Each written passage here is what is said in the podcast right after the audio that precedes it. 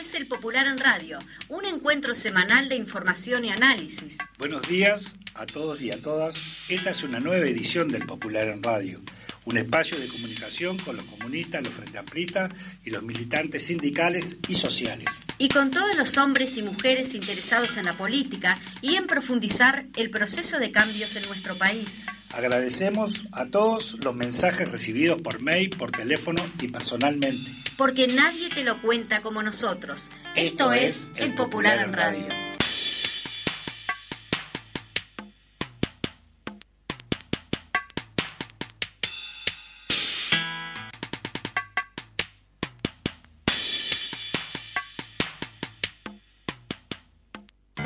Ay, qué dura está la calle. Vamos a meterla en la sopa para ver si la ablandamos. Ay, qué dura, puro hueso. Vamos a hacer con ella un caldo bien espeso. Ay, qué dura está la calle. Vamos a meterla en la sopa para ver si la ablandamos. Ay, qué dura, puro hueso. Vamos a hacer con ella un caldo bien espeso. Métale baldosas grises y pedazos de cordones. Échele un poco de sal al hormigón. Alquitrán bien picadito, adoquines saltadito y en las bocas de tormenta pimentón.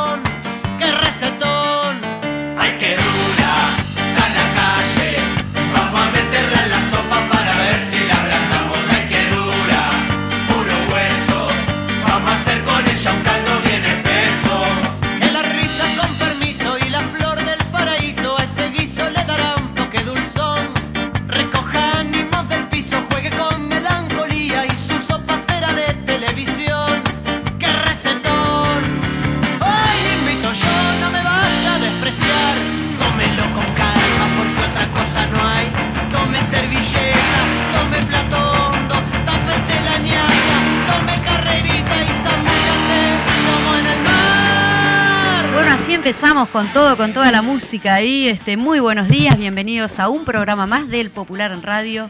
Buenos días, Juan. Buenos días, Paola. ¿Cómo andan? Muy buen mediodía para todos, todas y todes. Contenta de estar acá una vez más en, en este mediodía del Popular en Radio. ¿Cómo andas, Landaco? Muy bien, la verdad que muy bien. Un, un viernes lindo, caluroso, este, bien para aprovechar los que, los que están haciendo vacaciones y también avisarle a nuestros compañeros y compañeras, eh, prácticamente todo el territorio nacional, que el viernes 3 de febrero, viernes 3 de febrero, vuelve a salir el popular en papel.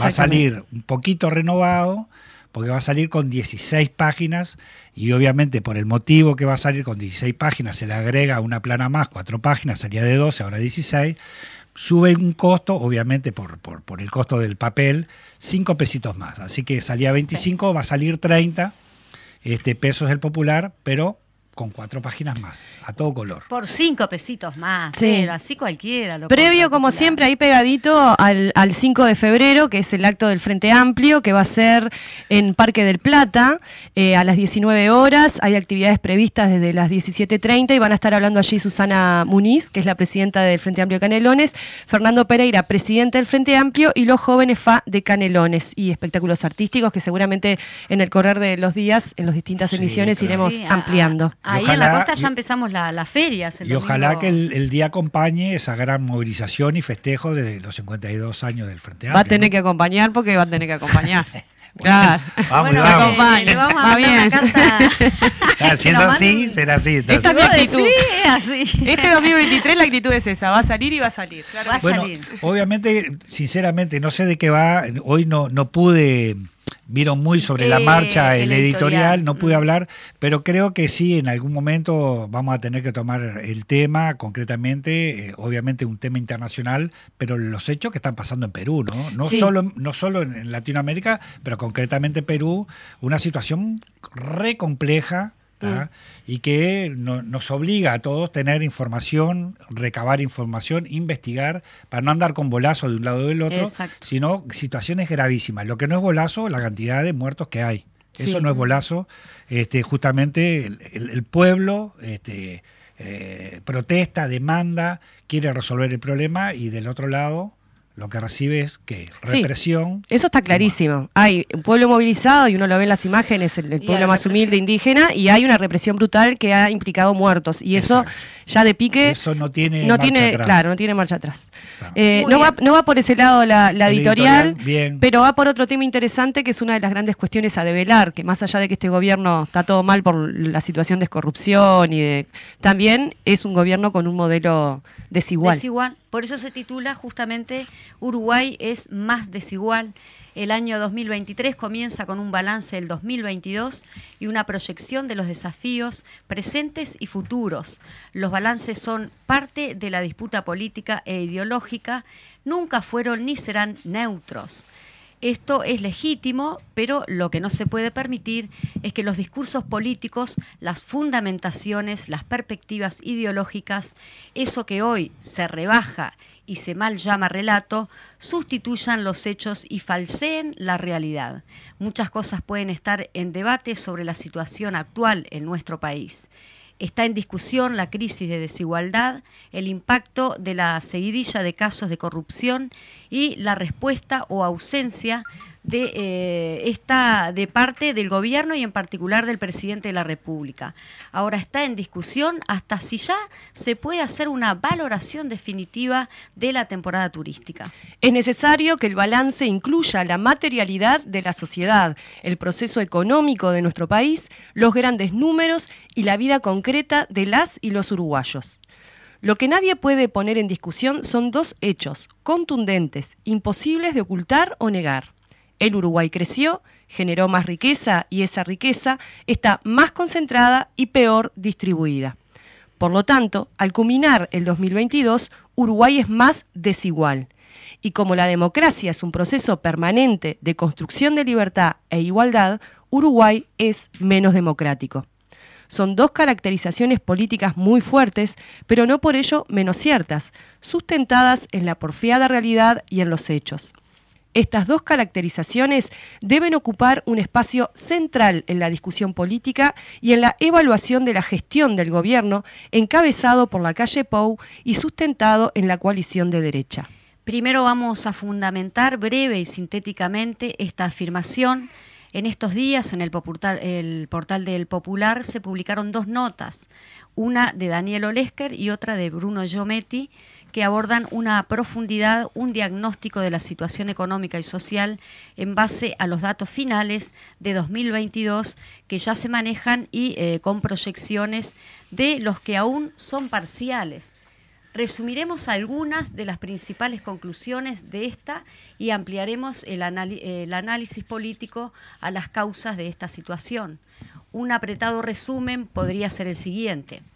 En 2022 creció el PBI, ya lo había hecho en 2021. Particularmente crecieron las exportaciones y los depósitos bancarios de los grandes capitales. Al mismo tiempo cayeron el salario y las jubilaciones y pensiones. Se estancó el empleo, disminuyó el peso de la masa salarial en el PBI, cayó la inversión pública y social y aumentó la pobreza, en particular la pobreza infantil. Para profundizar en la situación y en sus causas, tanto Olesker como Giometti proponen un abordaje más amplio que solo el último año, porque los procesos económicos y sociales son eso, procesos, y es muy importante ver las tendencias a mediano plazo, pero además porque es imprescindible comparar el desempeño de los distintos aspectos de la economía con respecto a la prepandemia, es decir, hay que mirar los tres años desde el comienzo de la pandemia, que coinciden además con los tres años del gobierno de derecha. Esta referencia tampoco es menor, porque este resultado, la mayor desigualdad, no es producto de misteriosas fuerzas ocultas que se agrupan en otra definición casi metafísica que usa el poder, el mercado. El crecimiento de la desigualdad es resultado de la aplicación de un conjunto de políticas por parte de la coalición de derecha que buscan eso. El crecimiento de la, desigualdad es responsabilidad del gobierno de derecha. Coloquemos algunos datos que fundamentan esta caracterización, que aportaron las notas de Olesker y Giometti. El PBI de Uruguay creció, hoy es el 3,5% más que lo que era en 2019 Crecieron particularmente las exportaciones, que este año batieron un récord histórico, superando los 13 eh, los 13 mil millones de dólares. Este crecimiento es muy importante en los sectores de la carne, la soja y la celulosa. Pero también crece el sector lácteo y otros.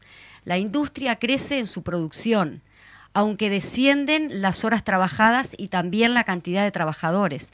Por lo tanto, se incrementa aún más las ganancias empresariales. Otra pista del crecimiento y de donde se volcó este la da eh, que entre los fines, fines de 2019 y mediados de 2022, los depósitos bancarios de las y los uruguayos crecieron 10 mil millones de dólares. La mayoría de este incremento se concentra en las cuentas de más de 250 mil dólares. Unos 3.800 millones de dólares fueron en depósitos en el exterior y unos 6.200 millones en depósitos en nuestro país. Al mismo tiempo, el salario no acompañó el crecimiento general de la economía, ni el de las exportaciones, ni el de los depósitos bancarios. Al contrario, cayó. Al finalizar el 2022, el salario real medio es 3,9% menos que en el 2019, como las jubilaciones y pensiones ajustaron con el índice medio y salarios como referencia también cayeron. El empleo está estancado, tiene los mismos niveles del 2019, no aumenta, en algunos sectores está muy por debajo.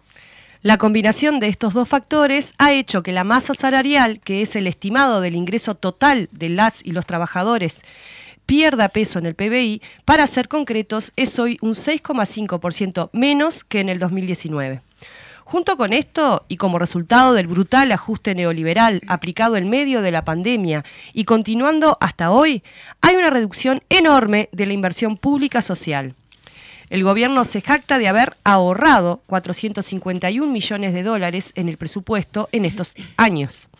Lo que no dice es que ese, ese, supuesto ahorro, en realidad recorte salvaje de recursos públicos, se concentra en educación, entre ANEP y UDELAR hay una disminución de 181 millones de dólares con respecto a 2019, en salud pública, que tiene 67 millones de dólares menos, y vivienda, que tiene un recorte de 44 millones de dólares. El recorte de inversión también es muy importante en las empresas públicas. Durante los tres años, en particular en 2021 y 2022, se ha mantenido eh, en un rango alto la inflación. Esto golpea muy especialmente a los sectores populares porque dependen de los ingresos fijos que han caído y porque la carestía es más aguda en los productos de primera necesidad, en particular alimentos. Un aspecto relevante ha sido el aumento por encima de la inflación y obviamente por encima de los ajustes de salarios y jubilaciones, de las tarifas públicas. Aún no están los números finales sobre la pobreza, es decir, los correspondientes al segundo semestre de 2022. Pero con los del primer semestre, que son los últimos divulgados, se constató que la pobreza alcanzó un 10,7%. Eso implica unas 380.000 personas. Eso es 78.000 personas más que en el 2019. El crecimiento de la pobreza es particularmente agudo entre niñas y niños. La pobreza infantil pasó del 16% al 22%. A esto hay que agregar los datos de la inseguridad alimentaria, es decir, el hambre, los estudios de solidaridad.uy y el posterior de la Universidad de la República, que prueban que las ollas populares y merenderos brindaron entre 1.200.000 y 1.800.000 porciones de comida al mes y las otras investigaciones y datos oficiales que establecen que alrededor de 500.000 personas tienen algún grado de inseguridad alimentaria en Uruguay. Esos son los hechos. ¿Que hubo impacto de la situación internacional? Claro que sí, nunca lo hemos negado. Pero no todo es atribuible a eso. Hay decisiones de política económica, la política salarial, la presupuestal y la tarifaria entre ellas, que han sido y son determinantes para el crecimiento de la desigualdad. No son fuerzas misteriosas que actúan en esa entelequia llamada mercado las responsables de que Uruguay sea más desigual. No se puede desde el gobierno responsabilizar de todo a la pandemia, primero y a la guerra en Ucrania después, ¿no? Que Uruguay sea más desigual tiene mucho que ver con ese fanatismo neoliberal cuasi religioso de las principales figuras del equipo económico, en particular Azucena Arbeleche, ministra de Economía y Finanzas, e Isaac Alfi, director de la Oficina de Planeamiento y Presupuesto. También juega la devoción por los Maya Oro, explícita, además, del presidente Luis Lacalle Pou, y por supuesto, tiene mucho que ver la composición de clase del actual gobierno y los sectores sociales que representa, expresa en los cuales se sostiene el agronegocio y el capital financiero. En el primero de mayo de 2022, el PIT-CNT convocó a luchar contra el modelo de la desigualdad es una consigna muy apropiada. La lucha social, política e ideológica contra la restauración conservadora y su ajuste neoliberal tiene en la desigualdad el centro. La construcción de mayor unidad política y social, es decir, el fortalecimiento y la ampliación del bloque histórico, político y social, democrático y radical de los cambios, es la tarea central. Para ello, la movilización y la lucha reivindicativa son fundamentales. Si no aumentó más la pobreza, si los salarios y las jubilaciones no cayeron más y por lo tanto, si no cayó aún más el peso de los salarios en el PBI, fue por la movilización y la lucha de los sindicatos que obtuvieron algunos convenios colectivos que rompieron las pautas, en el caso de los trabajadores privados, y lograron ajustes salariales mayores a los que quería dar el gobierno en el caso de los sectores públicos. El 2023, con la lucha en los consejos de salario, habrá más de 100 mesas contra la reforma jubilatoria y con la construcción de una perspectiva programática superadora en el Congreso del Pueblo y el Congreso del Frente Amplio. Será un año de disputa política e ideológica para que no siga creciendo la desigualdad. Por ahora, es necesario denunciar alto, claro y fuerte que Uruguay, como resultado de las políticas del gobierno de derecha, es más desigual. Invitamos el enlace ahí en el, el popular.ui a que puedan ver este, las dos notas. dos notas. Sí. Muy bien, como siempre nos tiene acostumbrado el editorial del Popular, eh, actualizando y tocando prácticamente todos los temas de desarrollo que nos vinculan prácticamente a todos, ¿no? En el cual estamos inmersos. Todos. Este, bueno, con el tema de la reforma de la jubilación, porque uno dice la reforma, ya lo hemos escuchado infinidad de veces desde el gobierno, cosa que en este caso del micrófono discrepamos, no es una reforma de la seguridad social, sino es una reforma jubilatoria, donde ahí nos complica la vida a todos, realmente a todos, a los futuros que se van a jubilar, a, muchos que ya están jubilados y, y, este, y a los futuros, digo, porque ya trabajadores y futuros trabajadores, digamos, a nuestros hijos y a nuestros nietos, en este caso. Obviamente, esperemos que el próximo gobierno, sin lugar a duda, creo que todo se tiene que dar y se va a dar que sea del frente, pero veremos cómo queda todo esto eh, enganchado, qué mejoras después del gobierno Frente Amplista le podrá hacer a lo que tiene que ver con esta reforma. Esto es porque también hoy tienen mayorías parlamentarias y bueno, como hablando de entre barrios, te la mandan a guardar, ¿no? Sí. Este, chau. Y después... Mencionaba justamente el editorial que este año es el año del Congreso del Frente Amplio. Eh, también es el Congreso del pueblo. pero en el caso del Frente Amplio, en la discusión programática, esta es una de las discusiones que tenemos que tener, ¿no?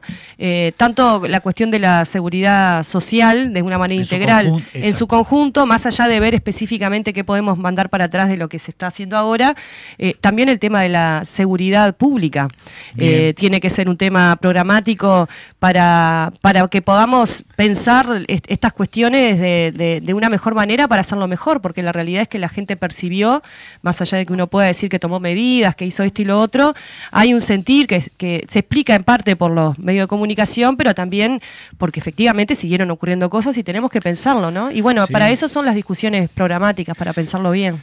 En Más esto, de que el ministro del Interior dice que bueno que hubo una como que la sensación de inseguridad bajó, digo, no sé en, en Sí. qué sentido. porque bueno, capaz que a él sí. A él le bajó. Él está más seguro, capaz. Que tiene alarmas en la, en la yo su- casa. yo no, yo supongo que al estar preso Astesiano, él se siente más, más seguro. seguro. Digo, claro. no sé, capaz que la gente del gobierno también, capaz que el presidente de la República Qué también. pispireta que estás No, hoy. pero Qué claro, mal. no, porque es un chiste, pero no en chiste, digo, Sí. porque en definitiva te obligan a tomarlo medio jocosamente, porque en definitiva también, este, cuando la intendente de Montevideo dice que no, no, no solo ella, pero dice que este gobierno no tiene rumbo, también, y vos ahora, Paula, decías el tema seguridad, recién, o, o vemos en algunos titulares de un plan que se va a aplicar, que, que, que funciona por ejemplo, en Estados Unidos, pim pum pam, pero acá no hay información respecto al plan y podría ser donde los vinculados a ese plan, un préstamo del BID, eh, serían los que captarían son presos, digamos, presos que cumplieron ya su condena o lo que sea, pero no hay mucha más explicación de eso. Por eso decía medio jocosamente, supongo que Astesiano ya estará haciendo el currículum para ser uno de Para los primeros de presentarse claro. para que lo tomen. Digo, digo porque todo medio disparatado, ¿no? Digo, desde el gobierno, un préstamo del BID, está bien, bárbaro. ¿Y esto cómo sería? ¿Y ese es el plan de, ese es el plan que tiene el gobierno para poder darnos seguridad, lo que tiene que ver con la población, terminar con los crímenes, este, terminar con los robos? ¿Es eso? ¿Se acuerdan que tuvimos en un momento una polémica en el Parlamento cuando fue, llamado Ever con el famoso Sí. plan que había presentado Exacto. que iba a terminar con el narcotráfico y que no lo podía mostrar públicamente porque era tan Porque era complejo tan secreto. y tan secreto para no quemar, ¿viste? Y que le saliera bárbaro? Eso fue en junio. Y ahora Sí. presenta otro plan que no se sabe, salió Pero atrás. capaz que es este. que- No, que- No. No, no. Es otro plan que no tiene nada que ver con nada, que lo discuten solo porque hubo un llamado a una construcción interpartidaria, pero en realidad era más que nada a ver si podían conseguir algún aval para presentar esto que presentaron, claramente. Este, y, y bueno, y nadie sabe de qué- ni de qué se trata. De hecho, el director de, de- corregime si ese es el, el cargo de la policía, Mandó eh, un- mandó un audio diciendo cállese todo el mundo, nadie opina ni a favor ni en contra. Sí. Y la presidenta del sindicato muy sugestivamente pone la lechuza hace shh, la lechuza hace shh, ¿no?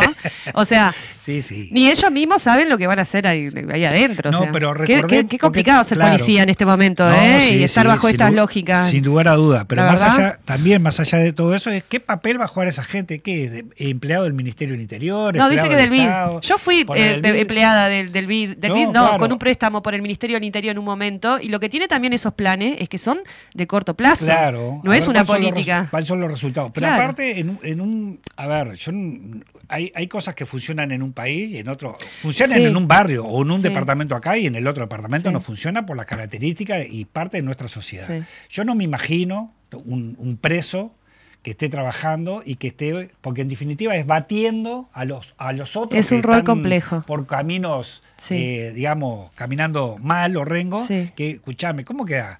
Esa persona, no sé cuánto podrá durar, porque, a ver, en mi barrio, yo viví en el Cerrito de la Victoria, o en mi barrio, en el último, allá en Manga, no, ni pestañea. Cuando se enteran del nombre que está trabajando ahí, lo hacen boleta. Bueno. Acá. acá. Nos pasó también cuando los operadores territoriales que estábamos en los programas de MIDES en el territorio, todos esos programas que el MIDES desmanteló y ahora dice, ay, qué horrible, el territorio está desbocado, pero el, el Estado se retiró primero, Exacto. ¿no? Este, ¿Te ¿No acuerdan está, que también... ¿No está en la no, oficina en Casaballe? debería. No, no está en Casaballe. Pero también en un momento el Ministerio del Interior, creo que a principio de este gobierno, había dicho algo de la posibilidad de que los eh, eh, técnicos territoriales pudiésemos pasar información y se armó un lío grande como una casa, este, porque justamente esto que vos decís, vos sos un operador territorial, tenés vínculo efectivamente con todo el mundo ahí, pero la convivencia pasa por otro lado, claro. claro, No, claro. y porque pasa por otro lado. la- Pero la se cosa. acuerda, pero Igual. usted, en el gobierno, susu. en el, en el gobierno anterior, ¿se acuerdan cuando también de la derecha, prácticamente toda la derecha que hoy es gobierno, le decían a Bonomi cuando y se la reían a Bonomi, el propio, hay una intervención que, que estaría bueno capaz que la rescatáramos del Sí. hoy presidente de la República. Sí. Que se burlaba del informe que había dado Bonomi, Sí.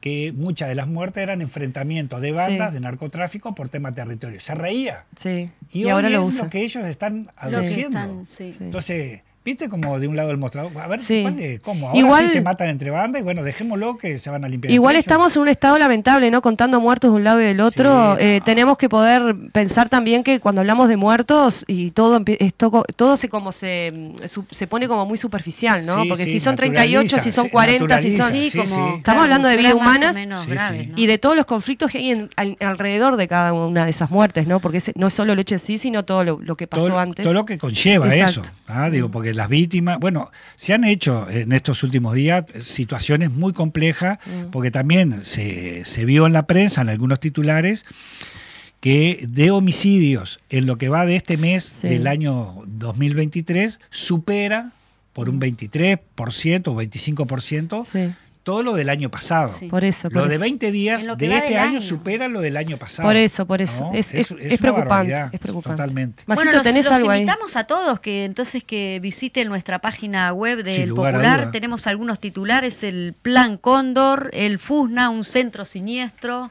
Eh, no, les tiro, les tiro los titulares, para que la gente lo, lo lea. Un tribunal de honor bochornoso, militares que desconocen al Poder Judicial y más. Así que nada.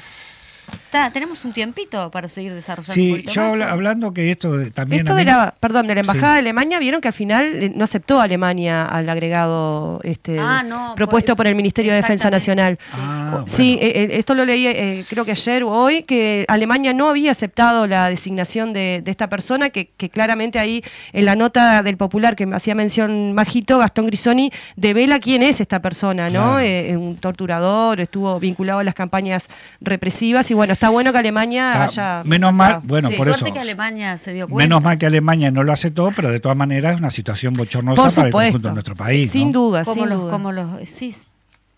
No, No, pero me quedé pensando en los pasaportes. Bueno, También somos sí, mal sa- vistos en sí, Uruguay sí, por ese no, tema. bueno, si fuera solo solo por eso, pero Bueno. ta, se están dando algunas calamidades que, bueno, son, son la verdad insostenibles. Eh, Vos sabés que me fui de, de foco justo eh, está por ese tema principal. Perdón.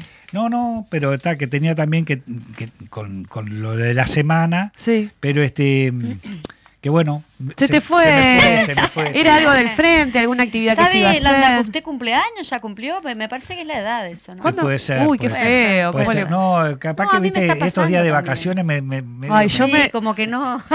Qué Como que no complicado que, que es volver de la licencia y a toda la carga mental que uno. Ah, es, es de la que uno este- descansa en la licencia. Sí, Sí, es verdad. Sí, ténganme paciencia. psicológicamente. Yo, sí, viste A que. mí, a mí venir de mi casa, que vivo en Neptunia, es un lugar paradisíaco. Y venir para acá, una cosa y Bueno, no. La alienación Buah. de los trabajadores, ¿no? La Hay que pensar un poquito. De, Sí, ¿Por qué sí. nos deprimimos tanto cuando volvemos a la licencia? ¿Por qué nos, bueno, tiene que ver con las condiciones Porque a las que estamos explotación laboral. sometidos de estrés los trabajadores Sí, sistemáticamente. sí, o sea, sí. hay algo ahí de- del sistema que nos. Bueno, frita aprovecharemos, bueno, no, me enteré también este, en estos días que ayer, si no, sí. no mal estoy informado, me informé mal, ayer arrancó el desfile de carnaval. Sí. Sí. Y Bueno. ganó Sociedad Anónima, que salió con muchos militantes frente amplistas que se organizaron para ir disfrazaditos así con. Bueno, el Saludos, Pinocho. Ah, saludos. El Pinocho de la coordinadora P y los compañeros vestidos así con árabes y, y repartiendo pasaportes. este. Ah, Carlitos, sí, sí. saludos allí a San Muy José. bien. Un aplauso a la militancia ahí que se organizó en plena eh, Yo licencia para, este, para yo estar creo ahí. que este carnaval no lo podemos perder. Ay, yo tengo unas ganas No de sé. ir, no puedo más. Bueno, ustedes escucharon el Popular en Radio, es el Popular en Radio. Es Cultura en Casa, justamente estuvimos sí, hablando de con. Molina, sí, sí, Con escuché. Molina. hay que ir a ver, hay que ir a los tablados, hay que, hay que estar ahí al fin. Bueno, vamos a. Bueno, estamos- vamos a una pausa y volvemos con nuestro invitado del día de hoy, que ya hace ratito, bueno, desde que empezó el programa que está por aquí, pero lo vamos a presentar eh, después del corte.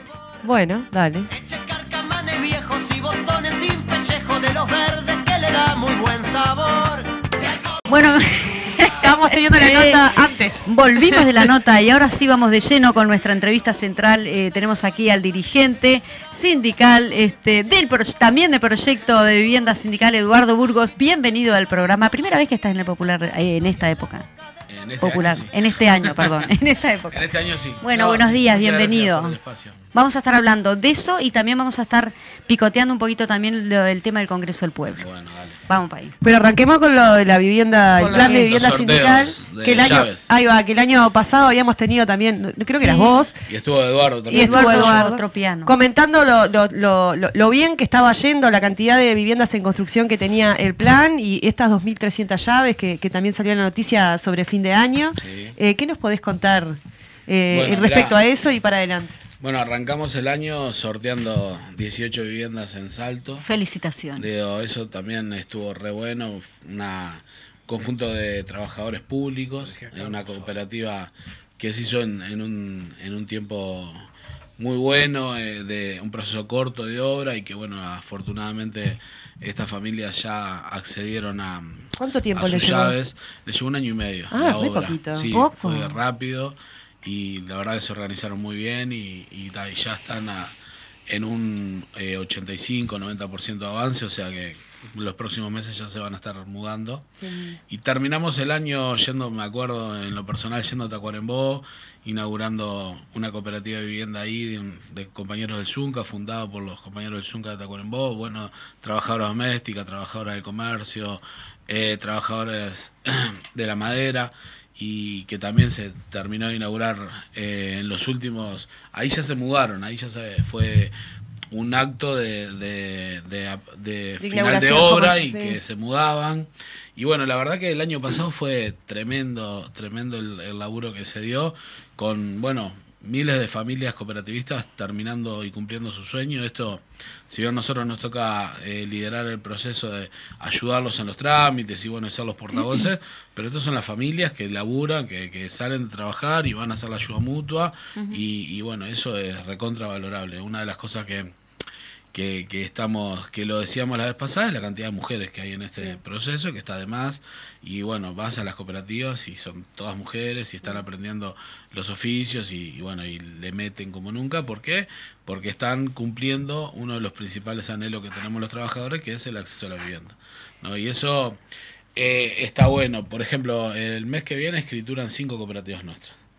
Digo, son casi 200 familias que van a, a acceder a su escritura y Perdón, cuando decís escritura, para escritura explicar un poco de... Son Ah, cooperativas que tienen, ya hicieron todo el proceso, que es un proceso muy largo, Largo. lamentablemente, que se vio, se hizo más largo en la pandemia, porque en la pandemia en un momento no había escrituras.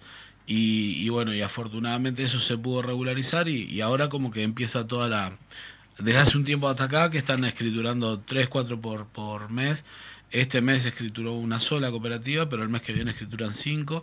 Y una cooperativa de Paso Carrasco, una cooperativa de trabajadoras de la aguja. El otro día fui al- a la asamblea en el SUA, son muchas compañeras dirigentes del SUA y que bueno, que, afortunadamente luego mucho del laburo van a acceder a su préstamo, van a construir sus viviendas ahí en Piedras Blancas, una cooperativa en Melo, y dos cooperativas en Maldonado son las que van a empezar en los próximos eh, meses también la obra. Y bueno, constantemente estamos, por un lado, recorriendo obras para hacer el acompañamiento del inicio de la obra, que es una etapa bastante compleja, donde hay que como poner muy muy eh, en funcionamiento la cooperativa, que, se, que las horas de ayuda mutua se cumplan, que las negociaciones con las empresas proveedoras se cumplan, que, que la coordinación con los técnicos que llevan adelante la obra esté bien aceitada y bueno, esas cosas, eh, afortunadamente como decimos, nosotros tenemos coopera- co- cooperativistas que ya terminaron la obra y que pueden contar sus anécdotas y pueden contar su experiencia.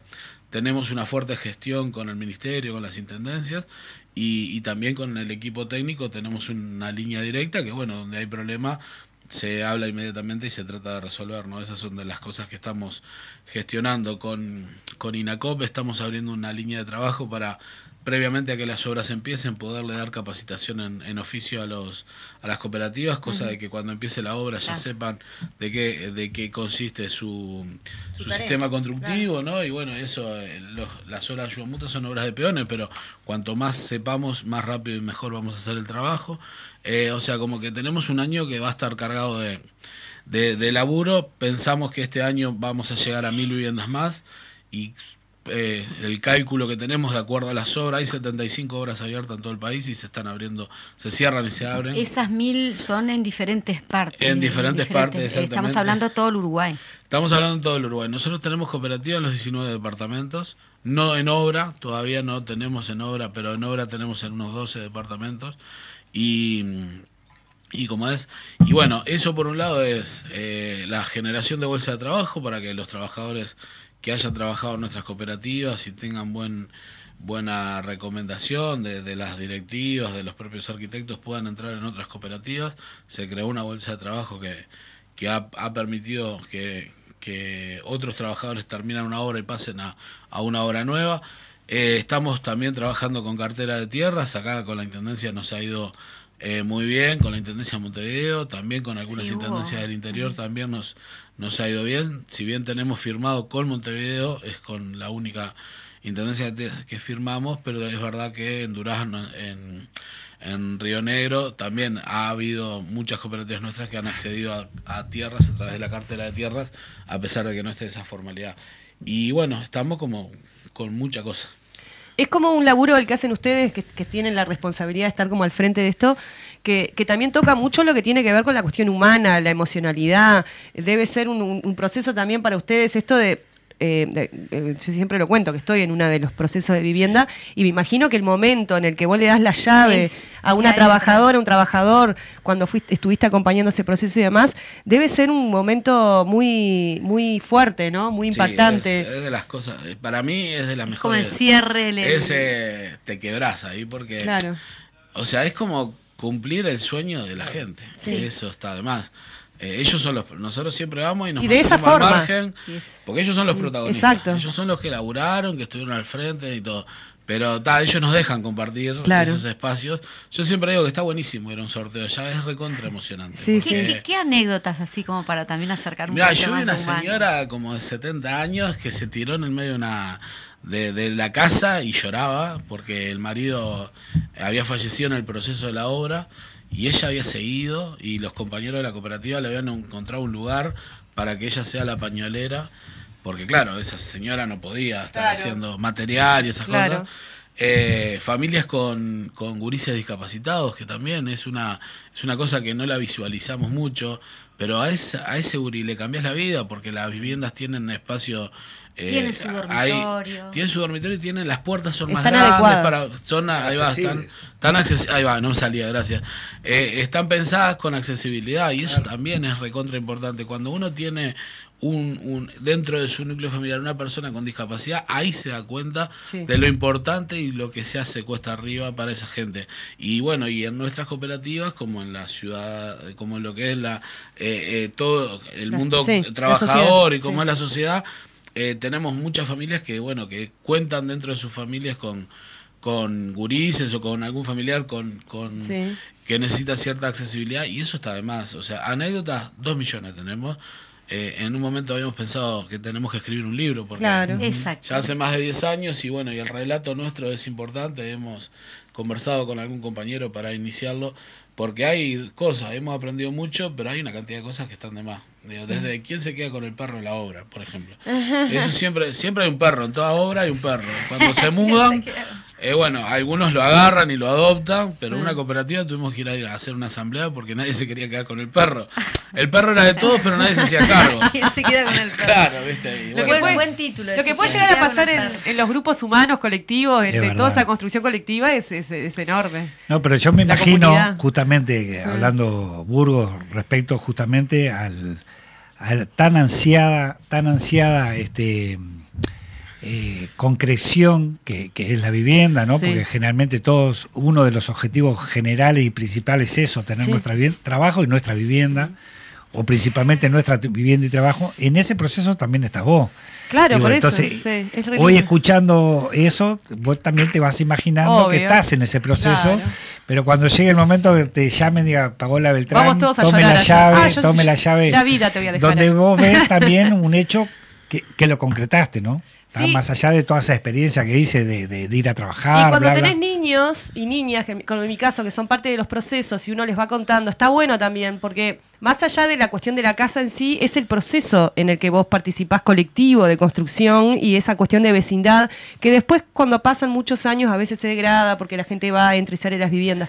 Pero ese primer núcleo de, de gente organizada que, que tuvo que atravesar un montón de cosas para poder llegar a, a eso, ¿no? Porque uno tiene que aprender un montón, no solo a construir, sino a convivir, a resolver problemas, a mantener la moral arriba, en fin, este, una cantidad de, cuestiones. Y los niños eh, aprenden eh, ese proceso de la cosa colectiva. La, cuestión de la cooperativa de vivienda en Uruguay tiene una particularidad, es, un país que particularmente el, sistema este cooperativo está más extendido, es, en general así en la región. ¿Cómo no, no, nosotros tenemos una ley de la década de 60 que fue lo que permitió eh, avanzar en esto. O sea, nosotros tenemos un Estado que reconoce las cooperativas y que fomenta a través de las distintas políticas. Eh, dentro del Ministerio de Vivienda hay una política que son para el sistema cooperativo. En cada uno de los gobiernos se prioriza más o menos eso. Y, bueno, eso ha permitido que, el modelo cooperativo haya llegado hasta ahora con miles de familias. Eh, el otro día nos decían en INACOP, la la mayor cantidad de cooperativas que hay son de vivienda, porque están las cooperativas agrarias, las cooperativas de producción, las cooperativas de vivienda son, pero más de la mitad. Y otra de las cosas que vos decías que a mí me sorprende mucho cuando vas a una cooperativa que está habitada es cómo viven los gurises. O sea, es un eh, con esto de la seguridad, ¿no? Y que, que criar un gurí dentro de una cooperativa eh, es otra cosa, porque se crían juntos con sus amigos. El otro día me decía un arquitecto que, que que trabaja con nosotros, que a su vez fue es, eh, su familia es de cooperativista, y me decía que yo tengo amigos que, que están desde que iniciamos la obra y tiene 36 años, ¿no? Digo, yo es el arquitecto que hace la reparación de la fachada del edificio donde vive los padres de una cooperativa ahí en 8 de octubre, ¿no? Y, y claro, está de más eso, porque, o sea, aquí los trabajadores en sí buscamos una forma asociativa para resolver uno de los principales problemas que es el del acceso a la vivienda. Porque si bien cuando empezás a pagar la cuota, que es una cuota que está subsidiada y que no puede ser mayor al 25% de tu salario, el poder de compra, o sea, tu salario te rinde más. Claro. Porque los que alquilamos sabemos que gran parte de nuestro salario va para es una alquiler, ¿no? Y bueno, y acá, y además si, si tenés un problema como en la pandemia vas, accedes a un subsidio, eso está reglamentado por ley, eso son cosas que, que el gobierno Alfa dejó, que no es voluntad política, es un es una ley la ley de subsidio, y eso está, está de más, porque mm. Eso garantiza que las personas que menos tienen, cuando necesitan esa herramienta, pueden acceder a eso, ¿no?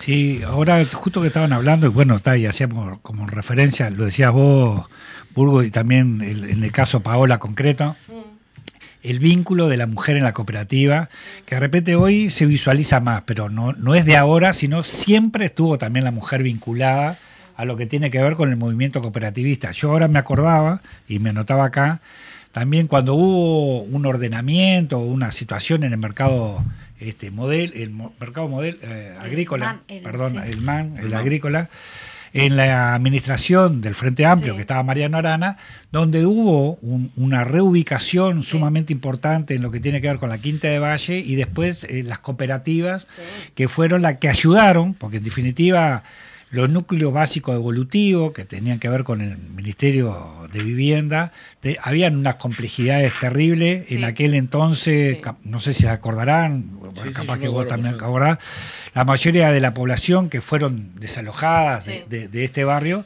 fueron, eh, la verdad, como depositadas en ónibus de ANDEP, aquellos viejos ónibus con el tema. Las, eh, el, el, tema de los núcleos demoraron y demoraron y demoraron y demoraron lo que sí fueron avanzando fueron las cooperativas, que también las cooperativas fueron, que en general, todas esas cooperativas, que este, obviamente ahora eh, estarán los hijos de los que arrancaron, este, ayudaron a contener también el tema de la, de la convivencia de los núcleos de los núcleos básicos evolutivos. Mm. Porque ahí fue también que decían, llevaron mucha gente de la aduana, llevaron mucha gente acá al mercado, gente en situaciones complejas, de trabajo complejo, de trabajos safrales, que bueno, los, dejaron allá, los depositaron, todo lo que generó eso.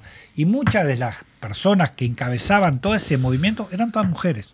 sí. Habían, obviamente, hombres, compañeros, pero las que eh, principalmente comandaban toda esa trabajo social y mm. en red y, dejar una red con el tema de la salud, con el tema de las escuelas, pues claro, porque después se desbordó todo, pero que tiene que ver justamente también con el trabajo de la mujer en ese en ese papel, ¿no? Que ah. pocos también se visualizaba, ¿no? Sí, sí, sí. Ahora la particularidad que hay es que yo estoy de acuerdo que la mujer siempre estuvo, pero la particular la particularidad que hay ahora es que porque antes estaba como era parte del núcleo, pero el hombre era el que dirigía. Sí. Ahora lo que está pasando es, en, por lo menos las cooperativas del programa de vivienda sindical, que mayoritariamente las direcciones están integradas por Dirigida mujeres. por ellos. Son ellas las, las que dirigen, las encargadas, la presidenta, secretaria, tesorera, la encargada de obra, la encargada de horas. O sea, son el hombre como que queda en un segundo plano en el caso de los núcleos eh, eh, ¿Será por eso que familiares. están entregando tanta vivienda. ¿Eh? Yo creo Porque que somos más eficientes, decís yo, vos. yo lo que, lo que, bueno, en el mercado que son casi 150 familias, son una banda de compañeras las sí. que hay ahí y todas las directivas son mayoritariamente mujeres. Mujeres, sí. Digo, Nos por mandan eso- a trabajar. no ¿Eh? No, no, ella la- no, las compañeras laboran también. mirá Pero que- no es un pequeño detalle, digo, porque realmente, a ver, más allá de que el hecho concreto es que las direcciones de las cooperativas están llevadas adelante por el, por mujeres, Mm. los resultados son favorables. Entonces, Sí, claro, digo, obvio. también ahí demuestra que, bueno, algo hay. Que hay Ah, buena Que somos tan capaces como los varones de, de poder más. llevar adelante estos no, pero procesos. no, yo no- Sí, sí. igual o más. De Sí. repente que tiene que ver, no, pero de repente tiene que ver con una cantidad de detalles que de repente los varones no lo tienen y las, y las mujeres sí. Puede tal, ser. En la con- con- administración, Con el tema de los controles. más- En la Y administración. son las que llevan la rienda en la casa. Y cuando vos tenés que administrar tu casa, la plata de la cooperativa Sí. es lo mismo. Sí. Y tal, lo que pasa es que, claro, es mucha más plata. Tanto pero de tenés que esto para ajustar esto, para acá, para allá, para acá. ¿Viste? Sí. Para que la plata te rinda. Pero Estamos bueno, acostumbrados a organizar en nuestra mente todo el tiempo todo. Bueno. Para que nos dé el sueldo que estamos. con- Bueno, Claro. Otra- estos sueldos.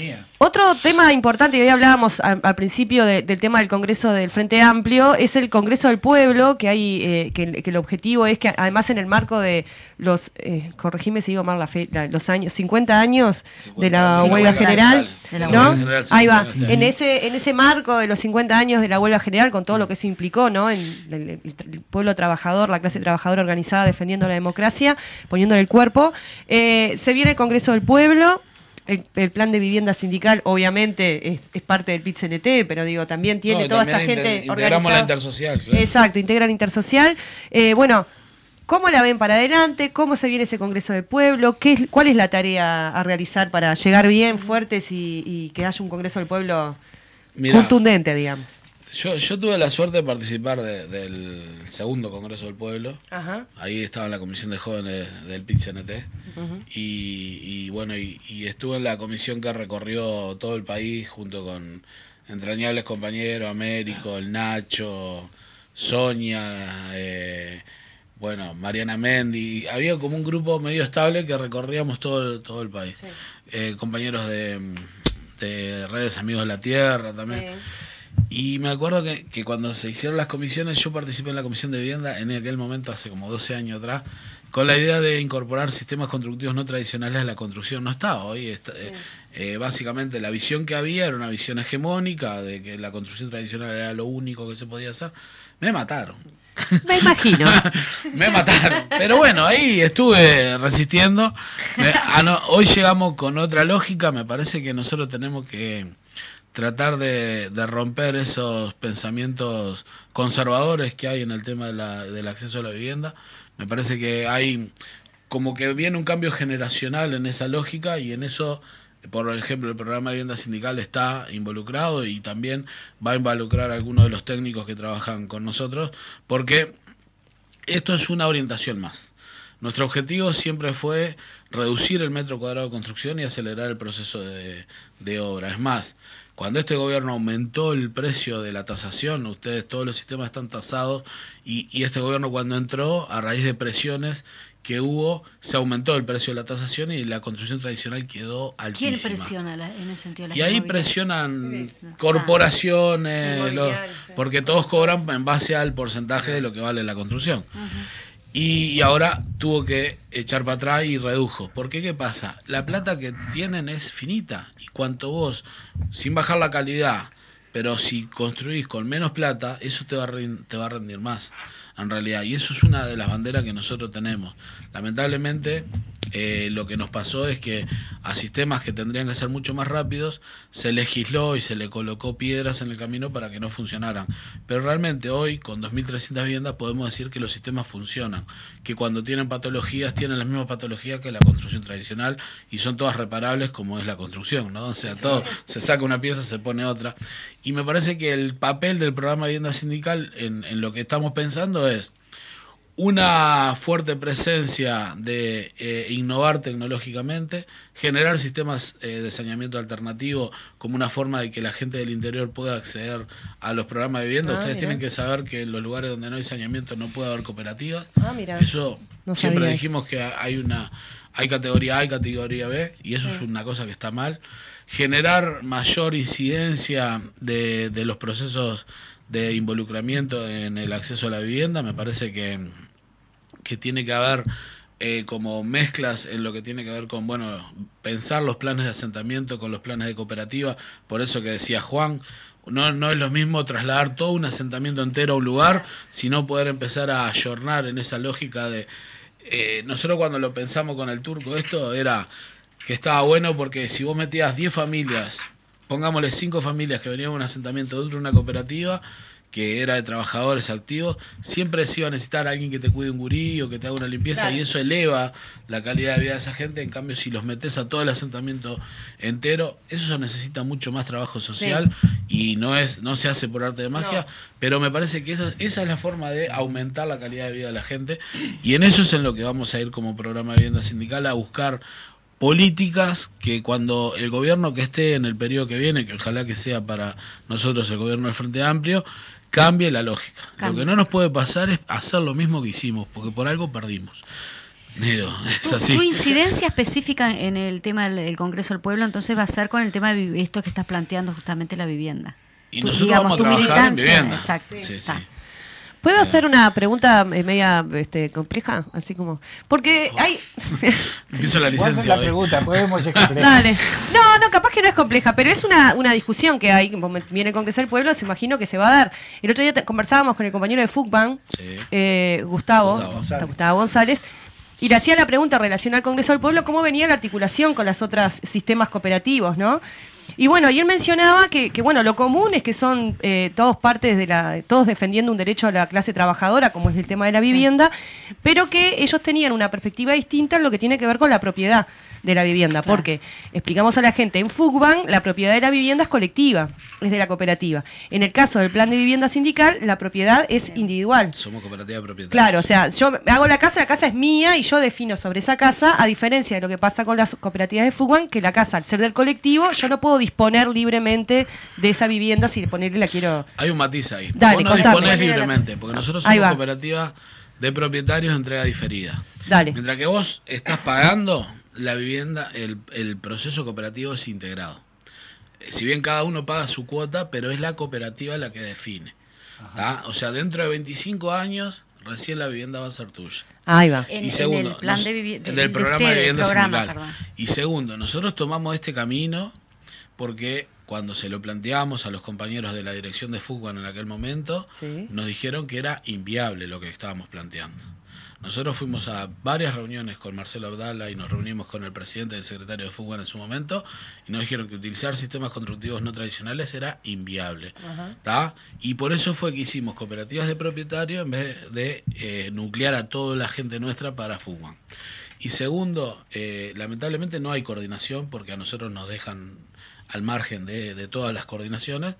Creemos que somos como hoy somos una organización muy grande y bueno, y estamos haciendo nuestro camino, pero tiene que haber un mayor grado de coordinación Claro. entre todas las organizaciones por el bien de todos. Bueno, eso se hará cuando cuando todos entendamos que, que es el momento, ¿viste? Nadie Sí, negocia con débiles, así Claro, que lo que hicimos fue tomar sopa y eh, ahora estamos donde estamos. Eh, pero bueno, me parece que es necesario para todos porque Y las sí. políticas nos afectan a todos. ¿no? Claro. Pero no, no, nosotros queremos, mucha nosotros gente. queremos sociabilizar los medios de producción, no las casas. O sea, estamos, la casa, bueno, vamos a ver cómo llegamos al techo. Pero lo que queremos es una sociedad distinta donde los principales medios de producción sean eh, sociabilizados. Y en eso estamos de acuerdo con los compañeros de fútbol, me parece. No, sí, claro, pero. El problema es el, entremedio. Algunos nos ponen en un escalón como que nosotros hacemos country, hacemos barrio privado y Vivienda sindical. más barato que ellos. Tenés que Bueno, específicamente era ser picante la este, Era picante, afiliado. sí. No, sí, claro. Pero está bueno, porque es una controversia Es y una- es importante sí. poder conversarlo, No, si no queda como... También como- me queda una pregunta ahí. Sí. que- que- ¿Quién los provee de, de- de terreno? Los terrenos son de a través de cartera de tierras con las intendencias El- o mm. con privados. Igual que, todo. pero ¿no? el, el Estado, el gobierno nacional no. Lamenta- eso el- es- en este proceso, en este periodo, no hay cartera de tierra. Es una decís, en este proceso, en este gobierno. En este gobierno no Ah, ha en habido este cartera de tierras. Sí, sí, sí. En realidad todo lo que viene viene de atrás, Bien. con muchas dificultades. Tenemos cooperativas de, que están en AFE que hace cinco años están para escriturar y no se ha podido resolver, pero bueno, sí. Y mayoritariamente nosotros hemos negociado con privados. Digamos, tenemos más de 120 cooperativas que con boleto de reserva han podido acceder a su vivienda. No, porque también hay una contradicción que si bien la normativa sí lo indica, que donde no hay saneamiento no deberías instalar núcleos de, de- de- viviendas, de vivienda en general, ahora sí hacen núcleo básico evolutivo, digo, después le hacen saneamiento alternativo, algunos son, y la gran mayoría que están en el interior son a cielo abierto, son como Sí, lagunas, per- ahí va. Entonces, digo, ese tema contradictorio que tiene que ver también con, el, eh, a ver, algunos sí, otros no, digo, porque si un núcleo básico, puede- digo, y la calidad de esas, digamos, la- de qué son construidas esas viviendas, ¿tá? y en ese sentido, que no son ni comparables con cualquier cooperativa, por más jodida que sea la cooperativa, es mejor que un núcleo básico, este, esa la habilitan y de repente esta otra no. Digo, esos son Es también tecnicismo y contradicciones, enorme. definiciones políticas, ¿no? Sin lugar a dudas. Muy bien. Eh, también tenés que ser. Que Paola sí no o tiene sí- más nada. No, sí o sí este, tenés que ser afiliado al sindicato para el plan de para el un, integrante, programa de un vivienda. integrante del núcleo tiene que Tiene estar afiliado. Si bien Bien. ahora tenemos cierta Flexibilidad. flexibilidad, porque lamentablemente ahora donde estés Después lo afiliado, hacen- laboral. Después digo, que le dan la vivienda lo hacen afiliar al sindicato. No, No, pero no me es- parece que sí. nosotros cuando hicimos esto fue con una idea de crecer el movimiento sindical. A la gente no la vamos a convencer con que llene una planilla. Está bien. El deber nuestro es convencerle y ganarles la cabeza. Muy bien. Muy bien. Bueno, nos vamos. Muchísimas gracias, Eduardo. Un Bueno, placer. gracias a ustedes. Clarísimo, Gracias. clarísimo. Más Nos clave estamos despidiendo. Muy bien. Bueno, Nos vamos entonces. nos Diga Hasta el próximo chao. viernes. Nos Chau, vemos, chau. gente. Javier, muchas gracias. Salud. Nos nos Salud, salud. encontramos el viernes que viene.